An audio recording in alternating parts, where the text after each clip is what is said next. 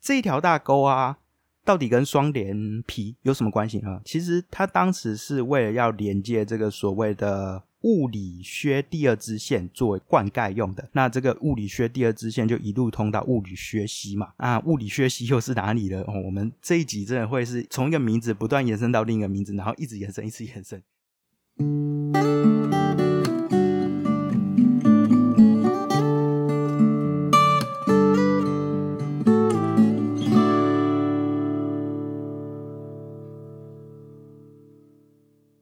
地方故事、人物故事，还有那些你我身边的大小事，让我们一起听故事。欢迎收听叙事圈，我是阿燕。最近越来越热了，不知道大家有在开冷气了吗？我到现在都还没有开过冷气，对我这种这么怕热的人来说，也是蛮意外的。应该说是我很怕热，但是我非常的耐热。就好像有 podcast 有台，他曾经形容过，我很擅长应付老板，但我不喜欢他，这种感觉蛮贴切的。其实就算这么热啊，因为我刚才有提到我很耐热嘛，所以就是看到天气好的时候，我还是想要出门。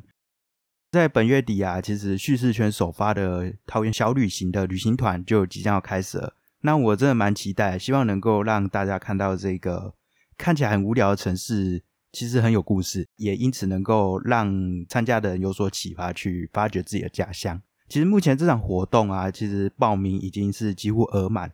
那也仅限于叙事圈的赖社群的成员来参加，所以，呃，我真的很欢迎大家能够加入叙事圈的赖社群，路边说故事，那一起分享你自己在生活周遭的一些观察。那我自己也会不定期的开旅行团，包含说我自己带的，像这一次的桃园小旅行，或者是说揪团报名的一些可能需要比较多人参加才比较适合的旅行，请大家敬请期待。那也欢迎大家。来加入这个路边说故事的赖社群。言归正传啊，今天我们的主题是我很久以前就一直想要做，但认真要做可以做非常非常久的一个题目啦。我想说，今天刚好是 EP 九九，趁着这个特别的日子啊，就来开启这样的一个系列，那就是捷运小旅行。台北捷运是台北最不可或缺的存在。透过捷运，在这个全台湾最热闹繁华的地方，人们不断的流动着。有时候是为了急忙要去赶上班，有时候则是轻松出游。捷运将大台北地区连接了起来，也串起了这些地方的故事。我们就从捷运站名开始，到周边的文史建筑，每一个站点其实都有值得我们发现的故事，还有被遗忘在城市角落的过去。就让我们搭上台北捷运，这次从红线，也就是淡水信义线开始。由玉成町到大龙山，发现沿途各站的过往记忆，还有留存至今的历史风华吧。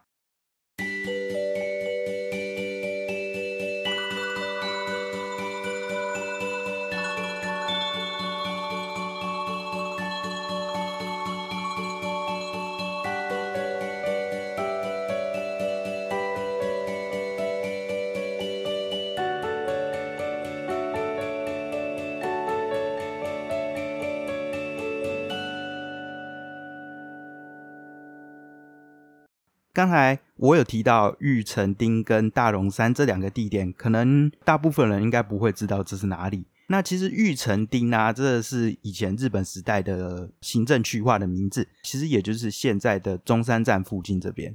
那现在中山站啊，其实是一个十分热闹的地方，在日治时期的时候也是这样。不过日治时期中山站的热闹，并不是说像现在一样有很多人这边逛街啊、西来相往的那种热闹。而是灌溉云集呀，工商往来的那种热闹，特别是在中山北路东侧的这个叫做大正町的地方，也就是现在所谓的调通商圈。那在日治时期的那一段时间啊，那里可是日本人的高级住宅区。之所以会有大正町的规划，是起源于日本时代的首任文官总督叫做田健治郎。田健治郎他从一九一九年上任以来，其实就做了非常多重大的改革，其中影响最大的就是他废止传统的保里的行政区划，改成街庄制。在一九二六年的时候啊，他也对台北、台中的街庄在进行更不一样的调整，他把街庄改成了丁、丁木、番地这种比较传统日式的地区的规划。其中也包含了现在叫做调通商圈的大正町。大正町的范围其实就大概是在中山北路、南京东路、新生北路、市民大道之间，是当时在火车站北侧唯一的纯日本人居住区。因为其实火车站台北火车站北侧啊，居住都是台湾人啊，特别在大道城那一带。那日本人当时都居住在呃火车站以南，就是现在所谓的城内今日的中正区这一带。这样的曾经的日本人高级住宅区啊，到了战后。毕竟就是日本战败投降，那他们的人也都被遣返回日本了。不过因为经济发展，反而迎来了另一批日本人。那这些日本人都是因为大概在一九六零年代以来，台湾跟日本的经济成长，彼此都有一个推动力，让他们回归到以前的大正町。所以当时的日本企业很多都落脚在中山北路啊、林森南路一带。那来台湾工作的日本人就以这个条东商圈为居住的地方，也是他们下班后休闲娱乐去处。所以现在走在这一带，就可以看到一些日式酒店啊，一些日本料理的餐厅，也可以感受到来往的人们其实他们都是讲着日语的，有一种哎，好像我现在是在东京的街头的感觉。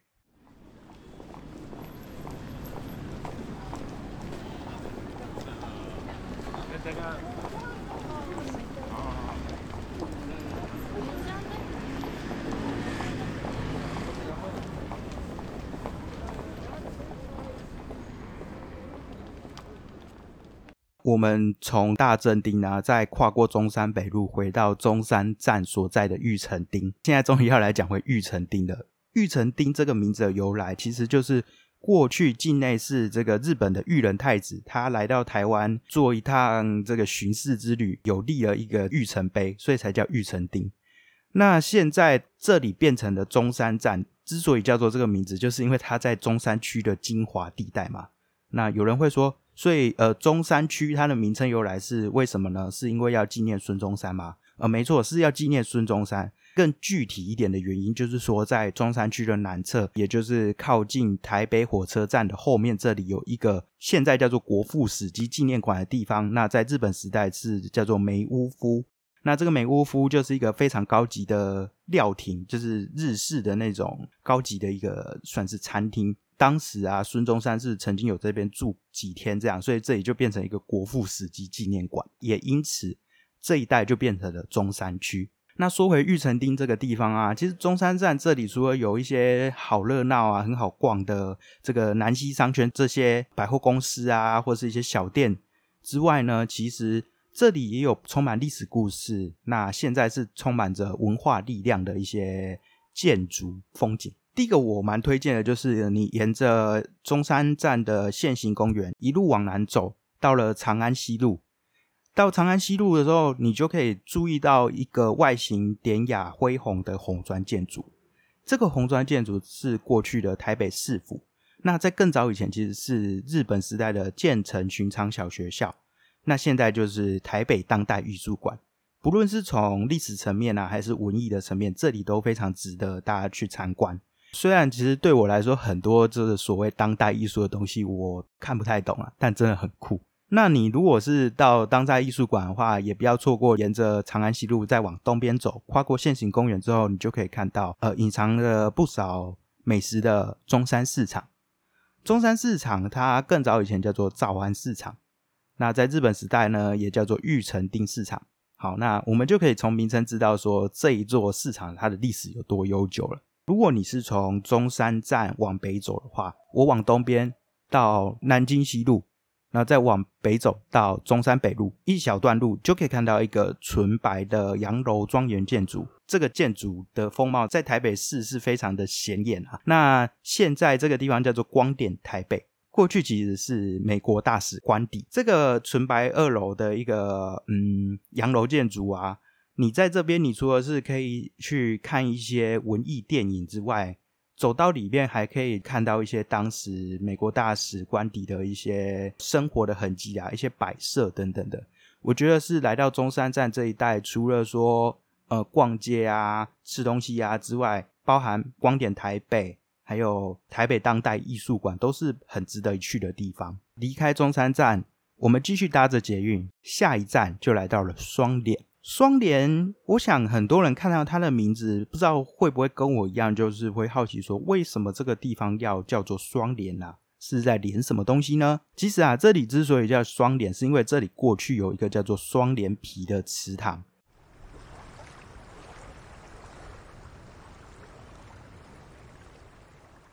这个双连屏的外观是就很像两个人字形的池塘去连在一起，所以才叫做双连。不过到了日本时代，这个双连皮就已经变成了水田。那后来一九一五年的时候，呃，因为当时的铁路淡水线的设立，也在现在双连站的地方设立了双连沉降场。所以可以说是沧海桑田吧，就当时的这个大池塘，就是几乎已经是完全就没有痕迹了嘛，然后变成了水田。你知道水田之后一路发展到现在，已经整个都是路面了。但你说双连皮的痕迹是完全找不到了吗？其实并不是如此哦。在二零一九年的时候啊，台北市水利局他们就在工程的时候意外去挖出了一个古圳。那这个古圳有着不寻常的气石跟红砖，就根据文史学者推测。他们认为说，这可能是一九一八年的时候整修的日治时期的排水沟。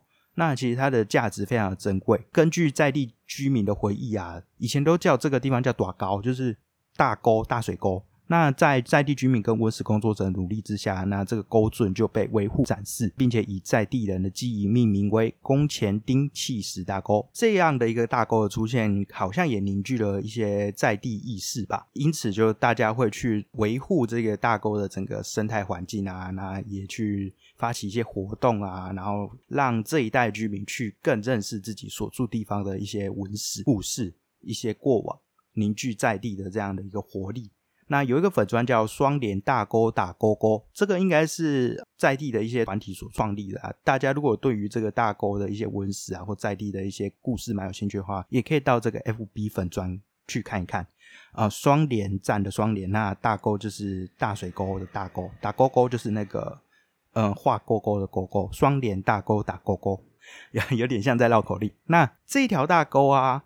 到底跟双连皮有什么关系呢？其实它当时是为了要连接这个所谓的物理学第二支线作为灌溉用的。那这个物理学第二支线就一路通到物理学西嘛。啊，物理学西又是哪里呢？哦，我们这一集真的会是从一个名字不断延伸到另一个名字，然后一直延伸，一直延伸。所以大家如果你很认真的，可以拿一个笔记来记一下。那这个物理学西啊，其实就是今日的景美溪。那从物理学西开始。然后建了一系列的这个水圳，然后叫做物理学圳嘛。那物理学圳它其实灌溉了，就是现在的中山中正区的很多地方，已经变成水田的双连皮啊，其实是当时中山区的其中一个终点啊。那你说双连站除了过去这里有个双连皮，然后现在挖出了一个大沟之外，到底还有什么样值得一看的一些文史建筑或是一些故事呢？其实双连站旁边的马街医院就蛮有故事的啦，当然不用特别跑去医院参观什么，但就是可以跟大家说一下，它旁边的马街医院是一个算是蛮有代表性的一个建筑哦。因为马街医院啊，它其实前身就是淡水那边最早开始由马街医师他所建立的护卫街医馆，那后来迁往台北嘛，那一九一一年的时候就已经在这边，然后命名为。马街纪念医院就为了纪念马街，他来到台湾，然后就是救治了很多人，那也为地方做出了很大的贡献。这样，其实啊，每次到双连站，我都会觉得说，哎，这边哎，其实吃的蛮多的。那除了吃的之外，好像也没什么。这个看似只有吃的地方啊，其实你仔细看，就呃，也是充满着故事。那你如果真的不知道又从哪边开始的话，其实双连站的里头啊，就是你一走出闸门，你就可以看到说，站内的这个墙上就有这个双连站。呃，相关的一些历史的演变，大家可以在匆匆忙忙要出站之前，有时间的话可以先看一下，好好认识一下这一代的故事。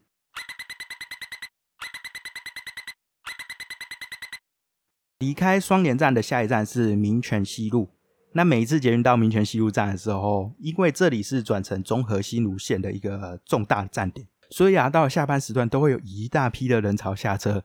这个就变成我对民权西路站最初的印象啊，那就是人很多嘛，然后到这一站会比较空一点。因为我每次我如果是去台北上班，然后下班要回家的话，我一定是搭建潭站坐公车回桃园。那后来我才要知道，哎，这一站有一个很特别的地方是，它是全台北捷运最多出口的一个站。至于这个看似好像站外就是一个大马路，不然就是这一站后面就是一些小巷子的地方，好像真的没什么。但它其实还是有一些可以让我们去挖掘、去发现故事哈。那我们就可以从地名去看起。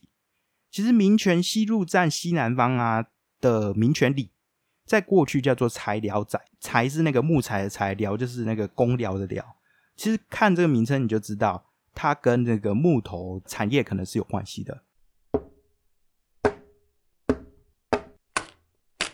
因为其实，在日本时代的时候，这也是有汇聚了很多木材行。也因为这样的曾经的历史啊，呃，当地的旅长就是在家乐福重庆店的斜对面啊，他其实就建造了一个小柴屋，才是那个柴犬的柴小柴屋，以这个小柴屋作为一个木艺文化、木制品 DIY 等等活络过往文化为理念，然后为地方注入更多能量空间。其实蛮欢迎所有人都来这边当这个小财屋的主人，带动整个社区的活力。其实他们有粉砖的，就叫小财屋，大家可以去看一下。我以前说到民权西路，我真的就觉得啊，它就是一个旁边没什么站，然后很多出口这样。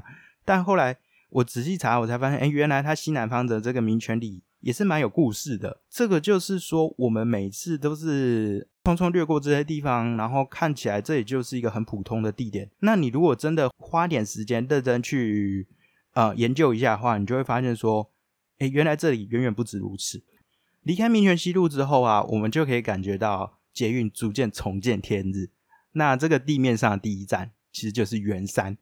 圆山，圆山 Station，一刷，燕山左侧开门。圆山在过去叫一刷，就是圆山仔，因为这里真的是有一座小小的山。那这个小山，这个小丘啊，它大概就是在旧的圆山儿童乐园一带。到那边，你其实就可以感觉到很明显的地势落差。从这一站出站啊，就很有故事啊。在花博公园的左边，有一个台湾很少见的日式佛寺，叫临济护国禅寺。这个佛寺真的很有日本风情哦。它有着一个黑瓦的屋顶，然后本身又整个都是木造的寺庙，那散发着一种典雅的氛围。它完工的时间也是在一九一一年的日本时代，不过很可惜的是，这个宁基护国禅寺啊，现在只剩下呃主要的大雄宝殿还有三门，而且是分别立在不同边的，只剩下这两个地方是当时日本时代到现在的，是蛮可惜的。而且为什么他们会在不同边？是因为一九八四年的时候，为了要新建这个捷运站旁边那一条玉门街，所以把原本坐北朝南的大雄宝殿啊转了九十度。才尴尬的让山门，通常来说就是这个寺庙的主要入口，跟这个大雄宝殿是完全不同侧，让人家不得其门而入啦。不过你现在去看，还是可以从某些角度来看，真的很日本啊，感受到那种很不一样的氛围。我们如果沿着寺前的玉门街啊，继续往前走的话，就可以到达旧的圆山儿童乐园。在这原山儿童乐园之前，其实有一个被透明白墙围住的一个空间，那那边有空荡荡的草地。这个草地跟其实整个圆山儿童乐园所在的范围，就是赫赫有名的圆山遗址。那这个遗址为什么会赫赫有名？因为它真的是一个很大很大的发现呐。这遗址最大的发现，可能就是所谓的背轴。这应该很多人如果以前上历史，或多或少留下一点印象的话，会知道就是这个圆山的背轴。贝走讲直白一点，就是早期的先民他们吃完贝壳之后随手丢弃的贝壳垃圾堆，但当时没有用的贝壳山呢，在今日已经变成证明历史的无价之宝。这个被称为叫做元山文化的历史文化阶段啊，大概是落在西元前三千三百年到西元前两千五百年，是属于新石器时代的文化。后来又有更多人去研究，发现说其实这个文化层下面还有其他的文化层，这个让人非常的振奋。这整个元山文化可以说是台湾极其重要的一个史前文化的一个考古的研究地点啊。那我觉得蛮可惜的是，对一般人而言，就是这里真的是一个很空荡的地方啊。你说这里就是一个呃非常重要的一个历史的一个场所，但说实在，对一般人来说，真的是好像就没什么啦。我觉得应该可以做更多的规划，让人们可以去认识说，这里真的是台湾史前很重要的地点。我举一个例子，像是桃园的大园区那边有一个大园尖山考古馆，虽然它空间小小的，但它透过一些有趣的互动装置啊，还有详尽的解说，让人家能够认识大园的尖山遗址的一些发掘过程啊，还有过去人们的生活的样态。所以我觉得整个圆山文化这个遗址这边是可以做出一些规划的。对，这是我自己一些小小的看法。那圆山遗址所在的旧儿童乐园啊。在几年前，我为了忘记是几年前，但是就是重新的开放。那重新开放之后，它摆了呃旋转木马，摆了摩天轮，让人家可以在那个大草皮上，然后跟这个摩天轮拍照打卡。但是我觉得，就是除了这些地方之外，其他地方就跟 废墟一样，没有太多的管理维护啦。特别是你往这个所谓圆山仔的山上这边走，你可以到当时有很多仿古造景的地方，那个地方叫昨日世界。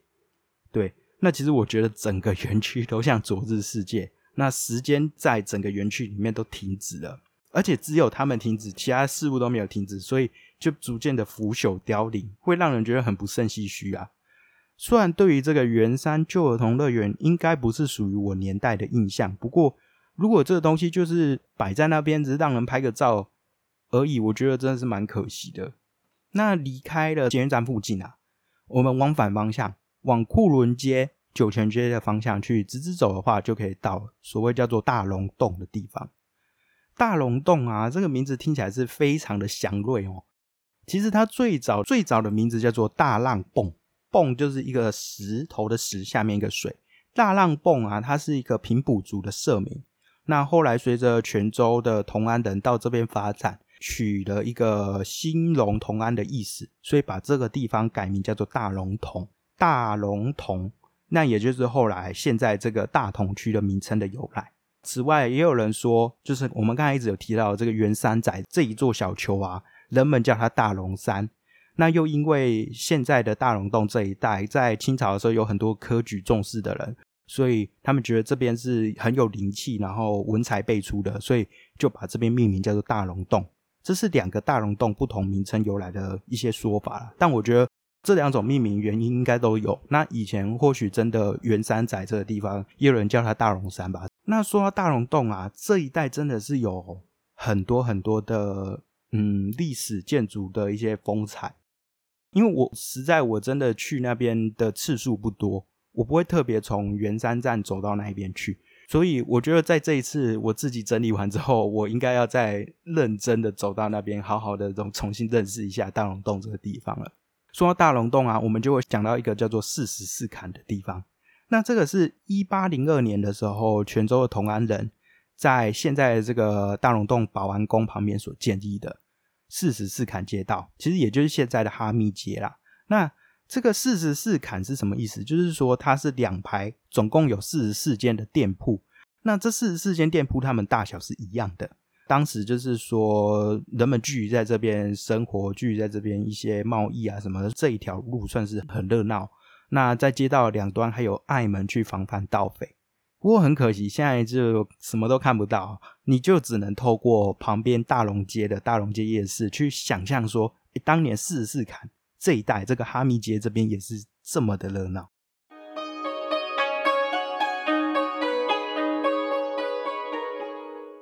好，那说到四十四坎啊，我们就要讲到它旁边的保安宫，还有邻近的孔庙了。那先来讲讲孔庙，台北孔庙它其实是建在日本时代。蛮意外，不是从清朝就建，是日本时代。那为什么会是在日本时代？就是因为最初在清朝建的孔庙啊，它原本是在台北城那一带，就是中正区那一带，而且是现在北一女中所在的这个位置。不过后来日本时代把它拆掉了嘛。那直到一九三九年，各地士绅去出钱出力支持啊，然后断断续续的不断的去来往啊。最终才在一九三九年，在现在的这个大龙洞这边建了台北孔庙。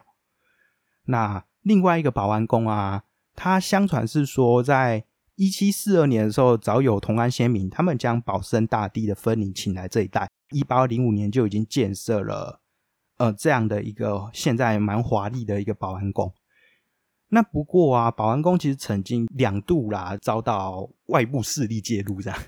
那在一八九六年的时候，日本时代的台湾总督府，他们就在保安宫的后殿东西两边的那个回廊，就成立了这个台湾总督府国语学校第三附属学校，就是要推广这个所谓国语教育，也就是当时的日文教育嘛。那直到后来在地的望族这个陈月季的陈家，他们捐地给国语学校之后，啊，这个国语学校才撤出保安宫，让保安宫度过了第一次的外力介入危机。那直到战后啊，保安宫又第二次的遭外力介入，那就是当时的国民政府撤退来台的官兵非常多嘛，那有两百多户的这个撤退来台的官兵啊，他们就在这边临时搭了一些驻守，而且临时搭住所就算了，而且还住了十八年之久，我觉得也是蛮厉害的啦。就是在这个宫庙的地方，然后建了呃总共两百多户哦，然后在这边建了住所，然后住了十八年，直到一九六六年啊，这些暂住户才迁走。总之，经历了两次的这样的外部势力介入，保安宫还是保持着蛮完整的一个样貌。那也经过一些重建啊、整修等等的。那其实也在二零零三年的时候，被联合国科教文组织认证为一个亚太区的文物古迹保护荣誉奖就他们得到了这样的一个荣誉。那说实在，我自己是好像没有真的走进去保安宫里面，就路过而已。所以我觉得。我下次真的一定要去看看里面确切的这样的整个的样子。对，那保安宫就是非常的华美，然后雕梁画栋，然后整体的这个整个建筑的范围啊，算蛮大的，就跟蒙甲龙山寺啊、蒙甲清水岩并称为台北三大庙门，你就可以知道它是多么重要的一个寺庙了。这一次就跟大家简单的分享了这个。淡水信义线从中山站到圆山站这四个站点之间的一些地名的演变啊，还有一些呃附近特色的文史建筑。或许有些人其实早就知道这些地方了，觉得好像没什么。但其实我觉得，就我的认识来说，有更多人是不知道这里曾经有这些故事，或是甚至有这些文史建筑的。所以。呃，就是希望大家如果是有空的时间呢，也都可以搭上捷运，然后到这些地方，放慢你的脚步，好好的去认识一下捷运站跟它周边的文史过往，那重新发掘说这里不是单纯的就只是这样而已。这个其实也是叙事圈一直以来就很希望大家能够更深度的去认识每一个地方，然后发掘说曾经的风华。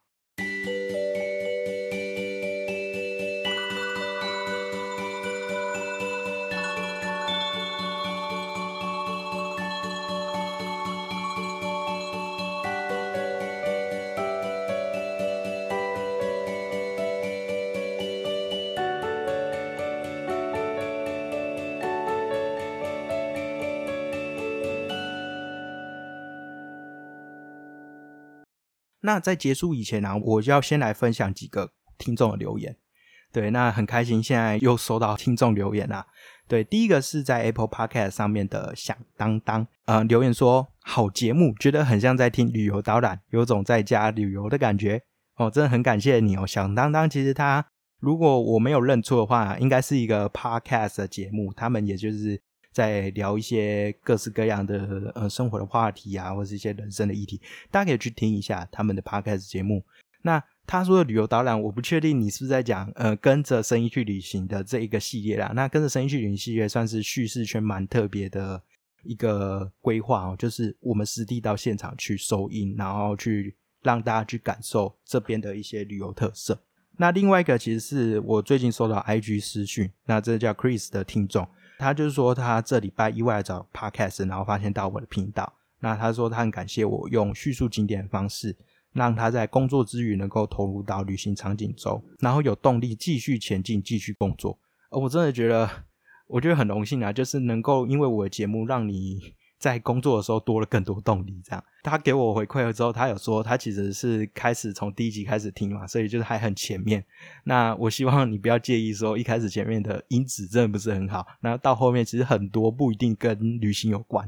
对，好，那就是希望大家也能够觉得这节目很棒的话，就多多的帮我分享。最后啊，其实，在下方的资讯栏有一个叫叙事圈给你问的问卷连接，你有任何对于节目的心得？或是任何想要提问关于叙事圈、关于旅行、关于媒体，或是关于阿燕我本人的相关的问题，都可以发问。那听完今天的分享，你还喜欢吗？如果喜欢的话，欢迎给我一个五颗星的评价，并留下你的心得哦。那你有任何想法或建议，都可以到 F B I G 或下方的问卷跟我说。那有真的觉得这个节目很棒的话，可以到下方资讯栏，在 Mr. Bus 等平台给我一点小小的支持。每月定期赞助，还能获得超值的回馈礼。那今天分享就说到这边我们下次见。